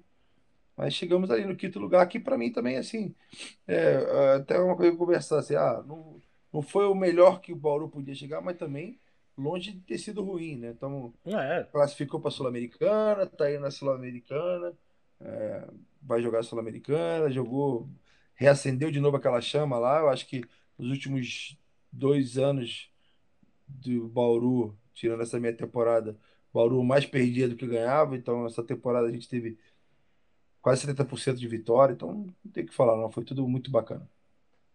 Ah, foi assim uma temporada boa. É que aquilo que você falou anteriormente, né? Um campeão só vai ter um no, no campeonato não. todo. E o Bauru fez uma grande temporada assim, mas é aquilo, né? Com o elenco que tinha, algumas esperou, pessoas esperavam uma colocação melhor do Bauru. É. Mas, né, foi o que deu e foi uma temporada assim legal. Eu acompanhei alguns jogos do Bauru em loco, inclusive, tava lá no ginásio assistindo. E o Bauru jogou muito. É sempre muito legal ver os jogadores, é. principalmente o Alex em quadra, né? Eu, é, como eu... espectador, eu sempre gosto de ver. É, é assim, se você falar assim, as duas situações foram muito críticas para nossa temporada foi a questão do, do Zac, né? Essa contusão do Zac Graham eh, foi um cara que a gente tinha muita expectativa dentro da, dentro da temporada. A, a cirurgia do Alexei Borges também, a gente tinha um armador de ofício, né, praticamente, né? Então isso aí foi uma coisa que atrapalhou, mas assim, cara, todo mundo está exposto a isso, né? Não, não, é, o, não, foi, não é um privilégio, né? Todas as equipes têm. O Flamengo perdeu o Balbi no meio da temporada, Sim. mas tem um investimento que dava para perder o Balbi e ter mais jogadores para poder é, substituir, né? Então. É, perdeu o Franco Balbi e trouxeram para Basketball Champions League América o Diego Figueiredo, que vai ser seu atleta no Corinthians agora, né? Exato, exato, é, exato. Falando um pouco agora de Corinthians, né? O que, que a gente pode esperar do Corinthians dessa temporada? É, como eu falei, o Corinthians anunciou o Diego Figueiredo, o armador argentino, que jogou no São José, fez um grande NBB pelo São José, jogou pelo Flamengo também na Basketball Champions League América. E o que, que você espera do Diego Figueiredo com a camisa do Corinthians? Cara, é, tá sendo muito bacana, é um cara que trabalha muito duro todo dia, é um cara que tem uma visão muito boa de jogo, um aproveitamento no arremesso, então, assim, dentro daquilo que eu, que eu, que eu tento implementar ali no ataque, eu acho que é um cara que, vai, vai ter muita facilidade para jogar. E vai ser uma equipe bem competitiva, a equipe do Corinthians. A gente manteve uma base aí no ano passado, que terminou a temporada muito bem ali com o Dema.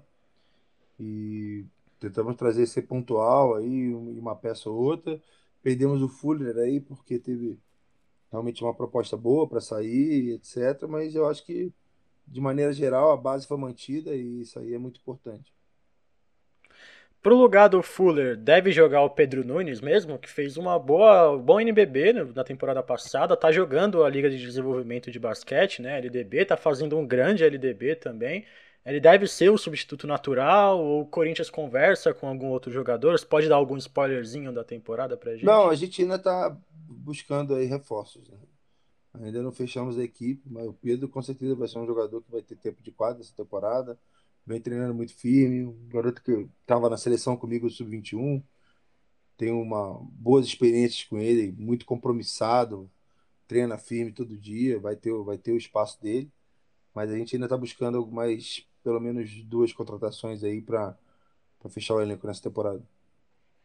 E o elenco que está jogando a Liga de Desenvolvimento, né? Você certamente vai aproveitar alguns dos garotos. Imagino que o Dalacqua, o Pedro Nunes, Ludwig e o Diallo sejam os principais que devem ter tempo de quadra, porque eles já estavam no elenco principal, mas hum. tem algum outro jogador da base também que você está acompanhando, que você o tem Vitor, alguma... O Vitor está indo muito bem nos treinos. O Vitor lateral está indo muito bem. Então, esses aí mesmo que você falou, e com mais o Vitor, são os garotos que estão. E o Jean também, armadorzinho. Jean também está treinando, tá treinando super bem. Eles estão dando um gás bacana, uma dinâmica bacana, estão tão, tão, tão firmes, estão assim, então eu tô gostando de ver. Dia a dia eles estão sendo super compromissados, super interessados e têm me surpreendido a cada dia de maneira positiva. É, eu tenho acompanhado bastante a LDB, né, vendo os jogos do Corinthians. Eu tô gostando demais de ver a molecada. A molecada sempre muito firme, um basquete muito intenso, com boas decisões também. Acho que vai agregar muito nesse time do Corinthians. E você é um cara perfeito para ajudar esses moleques, né? Que você gosta muito de trabalhar com base, tem muita experiência com a base.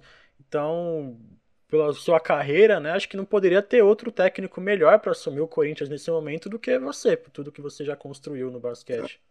Não, com certeza, mas assim, eu não posso, é, na verdade, pegar esses louros, porque é, esse sub-22 aí é, é, o trabalho do Galvani, né? O Galvani é. trabalha muito firme, cara que tem me ajudado bastante também no adulto, mas é um cara que você vê que vive intensamente o basquete, estudioso, sabe o que fala, e a equipe dele vem com esse DNA aí dele, né?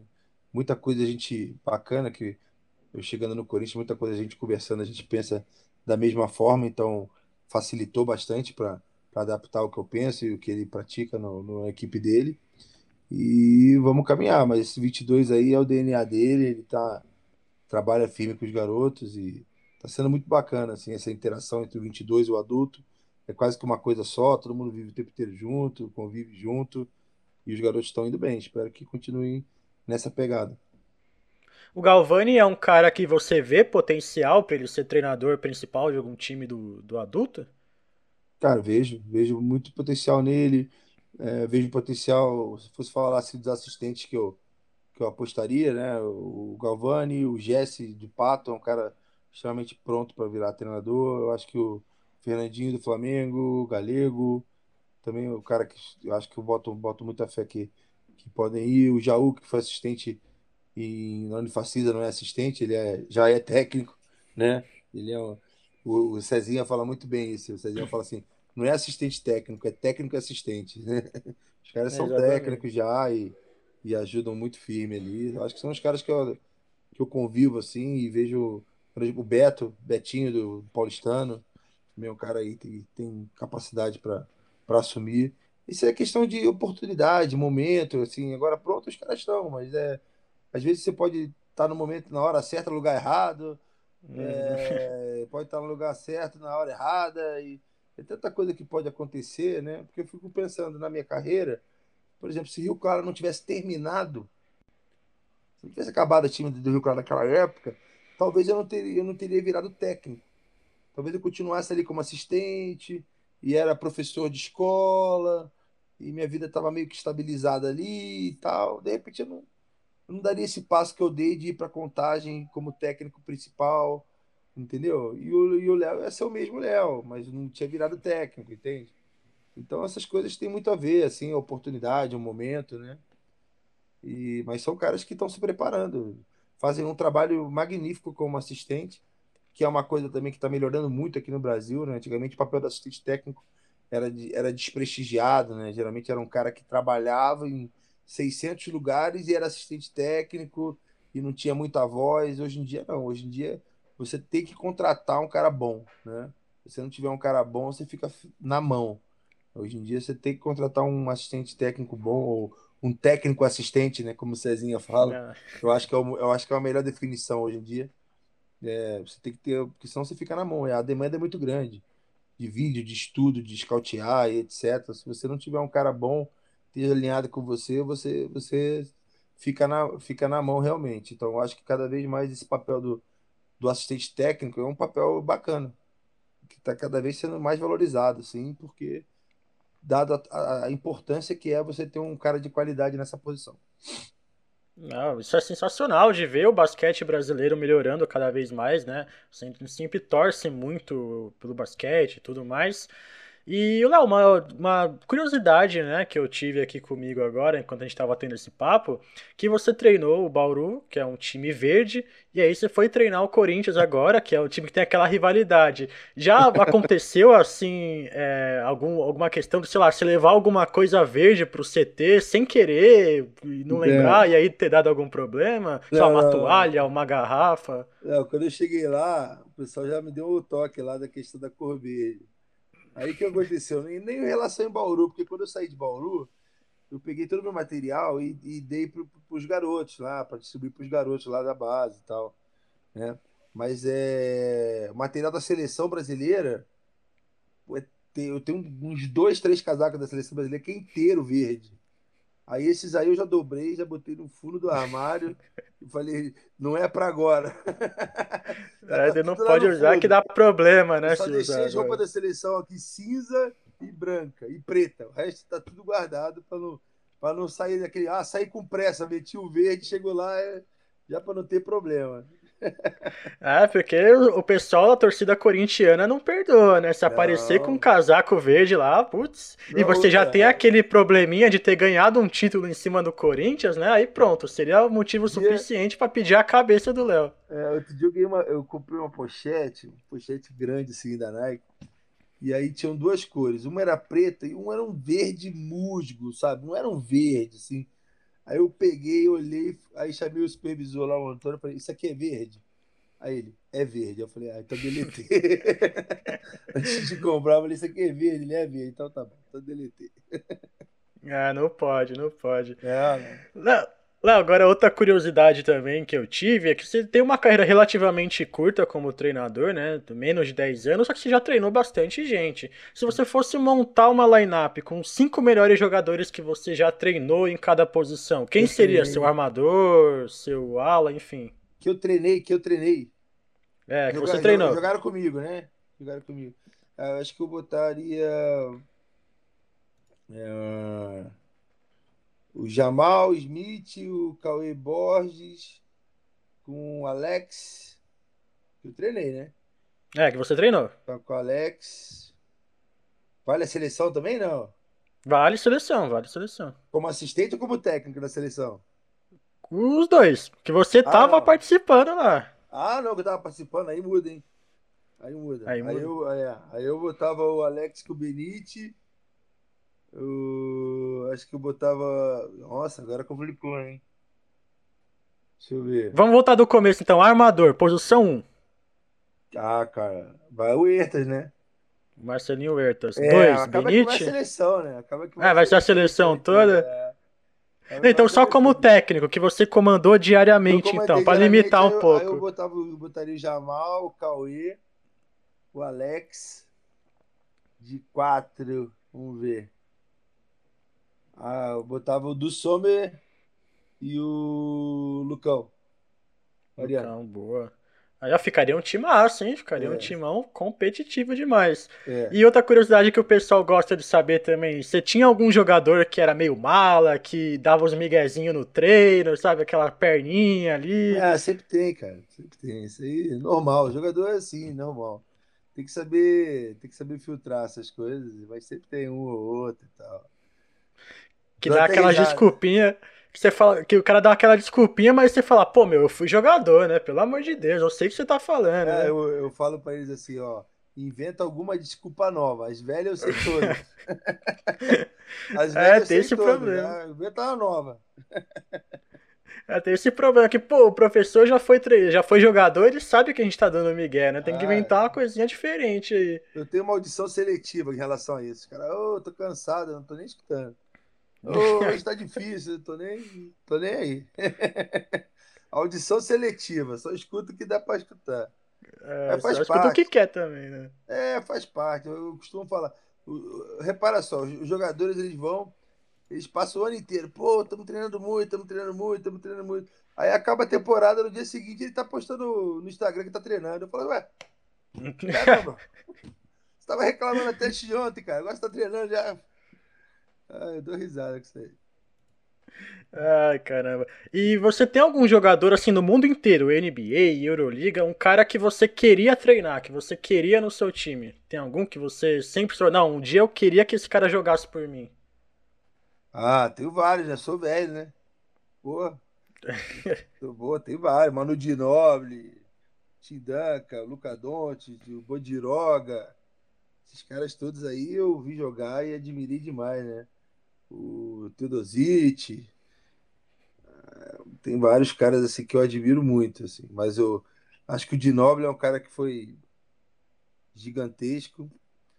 Eu acho que aqui no Brasil a gente teve os caras que tiveram uma carreira gigante, assim como o Anderson, né, cara? Você viu o respeito que o Anderson tem quando você chega no. No Varejão lá no Cleveland, né? Nossa, ele é um cara assim, é tratado como ídolo lá no é, Cleveland. É, isso é e quando você vai assim, para esses torneios, para Olímpico, essas coisas, você vê o, a dimensão dos caras, né? Acho que aqui nenhum, a maioria dos brasileiros não tem ideia do que do que é um Anderson Varejão, do que é um, Marcelo Huertas, do que é o, o Benite, do Felício, esses caras aí, do Caboclo mesmo, que não teve tanto protagonismo, mas ainda na NBA, mas é um cara que todo mundo conhece e, e sabe do potencial do cara, né? Então isso é é, eu acho bacana, assim, me orgulho assim, de poder trabalhar com esses caras, porque você vê o, a dimensão da carreira deles, onde é que eles chegaram, né? O que, que eles conquistaram através do suor deles. Então, assim, o próprio Alex, né, cara? Alex, o tamanho, se for pensar o tamanho do Alex, como ele joga, como ele encara os caras e etc., é algo admirável. Teve nas melhores ligas, né? Teve o azar da contusão, né? Eu acho que o Alex, quando ia voar ali, né? Ali o Santana Spurs, para mim, era o lugar para ele ficar. Ele, pô, ele foi pro lugar certinho. Foi pro uhum. lugar certinho. Ali era o lugar para ele estar tá ali. Para mim, ele ia arrebentar ali.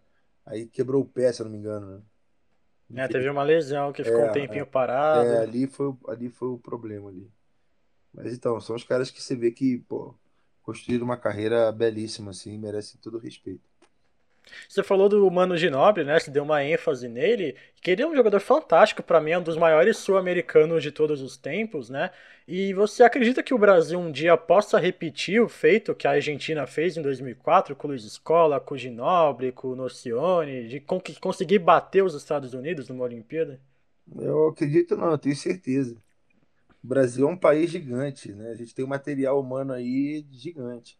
A gente tem que acertar o trilho, já vem, já vem sendo feito esse movimento, né, para que a gente possa abranger cada vez mais esse Brasil com basquete, com campeonatos, com torneios, para a gente poder pegar esse material humano nosso que é inigualável. Eu acho que nenhum lugar no mundo tem essa mistura toda que o Brasil tem, né? E trabalhar firme. Eu acho que os técnicos brasileiros cada dia mais estão mais capacitados, sabe? Acho que não devem não devem nada a, a nenhum treinador. É questão de ter o respaldo para trabalhar, tempo para trabalhar, né? Poder contar com os jogadores. Eu acho que certamente a gente vai vai estar tá, daqui a pouco já dando surpreendendo muita muitas muitas seleções, não é à toa assim, porque a gente não classificou para a Olimpíada, e aí as coisas acabam caindo no esquecimento. Mas a gente teve um jogo contra a Croácia, onde a gente acabou o jogo, a gente foi aplaudido de pé pelo ginásio inteiro, né? Pela, pela maneira como a gente jogou. Né? Então, assim, a gente teve uma, uma infelicidade, né? Lógico, culpa nossa, realmente, a gente podia ter ganho da Alemanha, não foi possível, etc. Começamos mal e eles tiveram também uma noite muito boa, mas assim, a gente fez grandes jogos nesse pré, nesse pré-olímpico, né? E, e, eu acho que aquele negócio não pode não pode cair nessa maneira simplista de perdeu, tá tudo ruim. Não, não tá tudo ruim. Sim. Né? A gente tem que continuar trabalhando, ajeitando, avançando e daqui a pouco com esse material que a gente tem, com esses jogadores que estão aparecendo, poxa, a gente vai com certeza chegar chegar longe. A gente tem um, um, um caboclo, né, cara? Assim, não sei, o potencial do caboclo é algo absurdo, né? Biotipo. Ele deu um toco no Antetokounmpo, né? No, foi em 2017. Ah, ele é um jogador longe. Não vou lembrar agora, mas foi no deu um toco no Antetokounmpo, então tipo, é, né? tem jogadores ele aí. É um jogador, tem o Iago que tá aqui na, no nosso mercado nacional, que é outro garoto também que surpreende, né? Todo mundo fala: "Ah, o Iago não vai jogar porque é baixo". Aí tu chega lá, ele joga. Ah, o Iago não vai conseguir, aí ele vai lá e faz. Então, quer dizer, é um cara que vem assim, calando a boca de todo mundo, assim, né? Já calou a mim algumas vezes também. então, assim, eu tiro o chapéu para ele, pela coragem, pelo comprometimento. É outro cara também que eu acho que vai estar tá contribuindo muito aí nos próximos anos. Perfeito, perfeito. E você falou muito dos técnicos brasileiros que estão se aprimorando cada vez mais. O José Neto vai ser assistente técnico no Brooklyn Nets, nessa Summer League da NBA, né? Então, é uma prova de que o Brasil está evoluindo e muito nesse quesito também. É, o Gustavo já tinha ido para lá, né? Pro Brooklyn Nets, uhum. né? Aí agora tá indo o Neto. É, teve o, acho que o, o, Pablo Costa já teve essa oportunidade também, eu acho que mais com o Los Angeles Clippers. O, o Eran, do Paulistano, já teve essa oportunidade com o Pelicans. Então, cada vez mais jogadores, é, técnicos estão indo para lá, tendo acesso a essa informação, podendo se desenvolver. Né? Eu, eu, eu, o Dedé, o Filé, o o Fernandinho, o Demetrios, a gente foi para o último curso da Euroleague na Europa, a gente foi até bacana, porque como foi nas férias, né, acabou que a gente foi tá, verão na Europa, a gente fez o curso, passeamos, batemos papo, foi bacana, aproximou os treinadores também, né, muita resenha. O Bruno também lá de, de Minas foi com a gente também. Então, assim, os técnicos brasileiros estão todos aí tendo acesso à informação de qualidade, estão estudando, estão se preparando. Então as coisas estão caminhando, assim. Eu tenho uma visão otimista, não tenho uma visão pessimista, não. Ah, e tomara, né, que o Brasil volte a ser uma potência, porque a gente não pode esquecer do passado também, né, de que o Brasil do Oscar, que fazia frente com os Estados Unidos, é o Brasil do Vladimir Marques também, grande Vladimir Marques, que você ah. vai comandar o Corinthians no ginásio com o nome dele, né, Pô, tá lá, isso aí.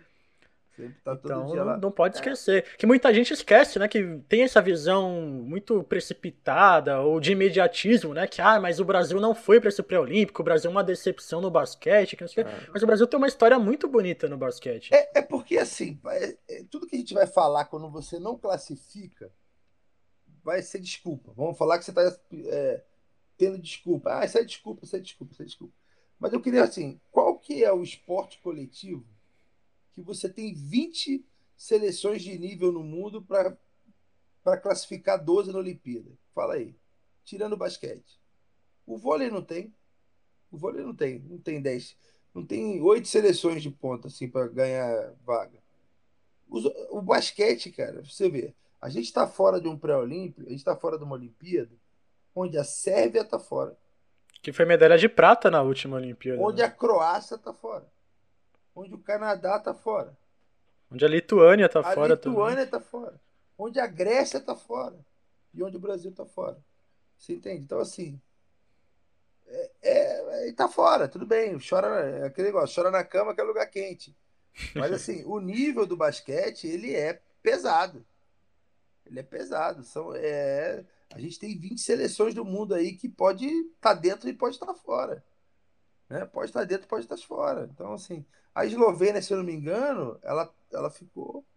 Ela ficou fora do Mundial, do último Mundial, não foi? Ficou, ficou fora. Ficou fora do Mundial. E essa foi a primeira Olimpíada da Eslovênia como seleção. Então, assim. Então, é, é bem puxado o negócio, né? Lógico, pô, a gente pô, viu muito perto a nossa vaga olímpica, né? Foi uma frustração para todo mundo. Assim, a gente É, quando acabou o jogo da, da Alemanha, a gente não sabia para onde olhar, para onde, sabe? Sabe aquela coisa assim, eu não acredito que a gente está fora.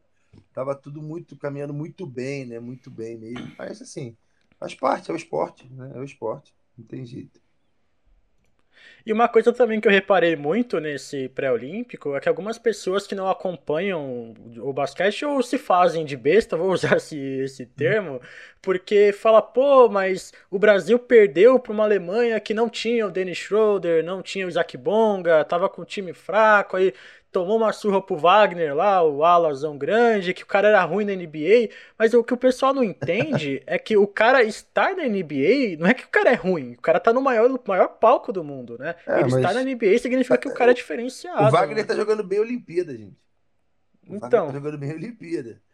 Né? O Voltman joga na, sei lá, ele tá jogando onde agora? No Mercado Tel Aviv. O outro joga joga no, no CSK Moscou. Os cara, a seleção da, da Alemanha, toda ela joga Euroleague ou NBA. Toda ela. O Lou joga, uhum. no Alba Berlim, que ganhou do Bayern de Munique a final do, da Alemanha. Então, quer dizer, são, é, é, o que eu te falo, as pessoas são. Elas, elas correm para o lado superficial da, da informação. Né? Porque se você for ver cada Sim. cara da, da Alemanha, onde é que eles jogam, ou tá na, ou tá na Euroleague ou tá na, na NBA. Então, assim, ah, o Wagner, o, o Wagner é um jogador zaço. Uhum. Ele é um absurdo, cara. É 2 e 11. Ágil, mete bola, energia pura. Então, Quando assim, ele entrava, ele sempre estava tipo, batendo, motivando o pessoal, é, com uma energia incrível. É lógico, né? mas com tudo isso. Faltando, sei lá, 3, 4 minutos, estava 4 pontos no jogo. A gente podia ter ganho, podia ter perdido. Uhum. É, não é para dimensionar o que a Alemanha faz, e sabe, mas assim, a gente jogou num alto nível, jogou num nível legal lá a seleção brasileira. E a gente não entrou, enfim.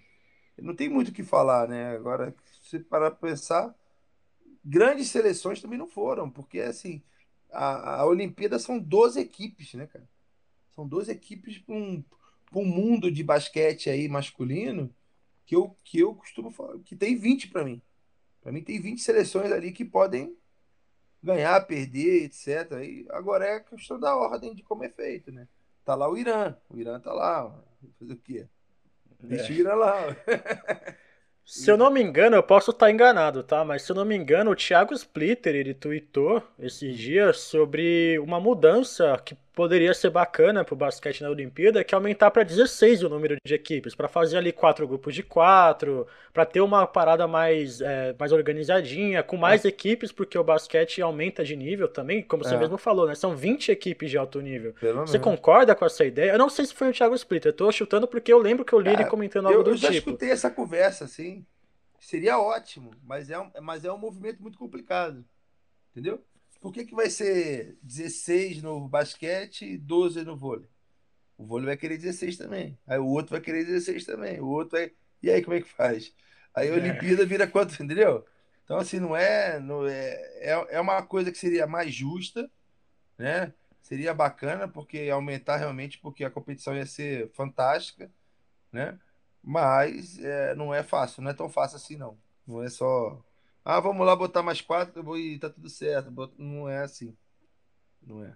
É, seria o ideal, né? Mas infelizmente o mundo Mexe com toda a logística da competição, né? Sim, exatamente. Bom, a gente tá chegando no fim já, quase uma hora e meia de conversa aqui, nem, nem parece que passou tudo isso, né? Foi um papo muito legal. É, Léo, te agradeço demais por você ter topado participar. Cara, foi muito show, eu adorei a sua conversa. Você é um cara que eu, como eu falei no começo, né? Eu sou fã, me tornei ainda mais fã depois dessa conversa. Valeu, cara, obrigado. É, te desejo novamente, né, todo o sucesso do mundo no Coringão. Espero que você ganhe muitos títulos no Corinthians, porque eu vou gostar muito também. Ah, eu também. Estou muito é... contente com o Corinthians, estou muito feliz com a equipe. Acho que a gente vai conseguir alcançar metas bacanas aí essa temporada. Então, se isso aqui é o seu momento. Se quiser falar alguma coisa, alguma última mensagem pro pessoal, suas redes sociais, quer divulgar alguma coisa, fica à vontade que agora é esse momento. Não, cara, só agradecer mesmo. Eu adoro poder estar falando de basquete. Eu acho que cada vez mais a gente que está no meio, a gente tem que é, se posicionar e falar do basquete com clareza. Eu acho que isso vai ajudar o nosso meio. Eu acho que o nosso meio, às vezes, carece de uma informação de qualidade, de uma visão diferente das coisas, uma visão mais realista de como tudo acontece, de como as coisas são, é, como elas são realmente, né? Então, Eu acho que quando a gente tem essa oportunidade de vir, falar, conversar, esclarecer, eu acho que é muito importante, a gente não deve abrir mão disso e, eu, e é assim que eu, que eu faço. Então, obrigado pela oportunidade, sempre à disposição, desejo boa sorte para o seu podcast e sempre que você precisar, já tem meu contato aí, vai ser sempre um prazer estar com você aqui. Obrigadão, Léo. Pessoal, sigam o Léo nas redes sociais, no Twitter e no Instagram, para ver o trabalho dele no basquete. Me sigam também nas redes sociais, arroba o Rafa da Costa. Sigam o Esporte Clube Basquete também, que sempre está trazendo novidade para vocês, a melhor cobertura nacional do basquete. Bom, eu vou ficando por aqui, quero agradecer todo mundo que escutou até aqui, agradecer novamente o Léo é, e torcer para que seja uma grande temporada do basquete brasileiro. Então, muito obrigado, pessoal. Até a próxima e valeu.